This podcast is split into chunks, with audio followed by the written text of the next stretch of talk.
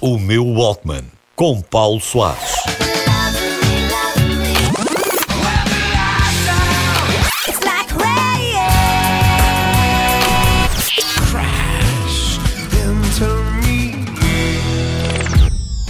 Chegando pela rua ao som do Lou Reed Sempre na sua, sempre cheio de speed Segue o seu caminho com a merda na algibeira Um chico fininho, frigo da cantareira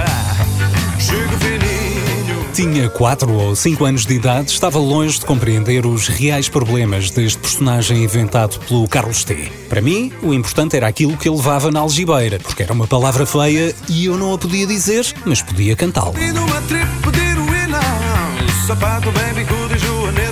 Foi assim que fiquei fã do Rui Veloso. Anos mais tarde, em 1990, era já um adolescente inconsciente, como dizia o Herman, e que um dia também há de merecer um episódio. Já depois de êxitos como Porto Covo ou Porto Sentido, chega o álbum Mingos e os Samurais, que na verdade tinha tudo para não correr tão bem assim.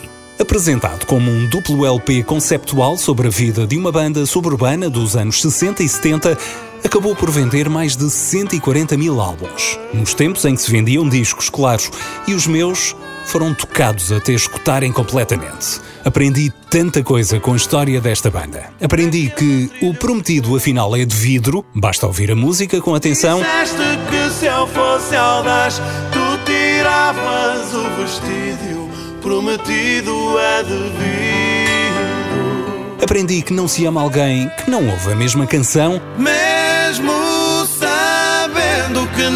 Gostavas Empenhei o meu anel de rubi Para te levar ao concerto que havia no Rivoli Vi a minha existência validada com este autêntico hino da adolescência. A primavera da vida é bonita de viver. Tão depressa o sol brilha como a seguir está a chover.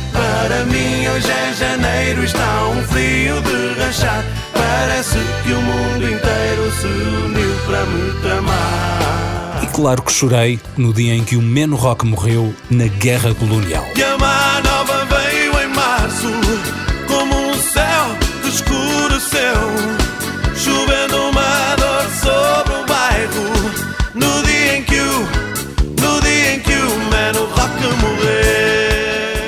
como está tudo, mas mesmo tudo no YouTube, faça uma pesquisa por Rui Veloso Concerto na Amadora 1990.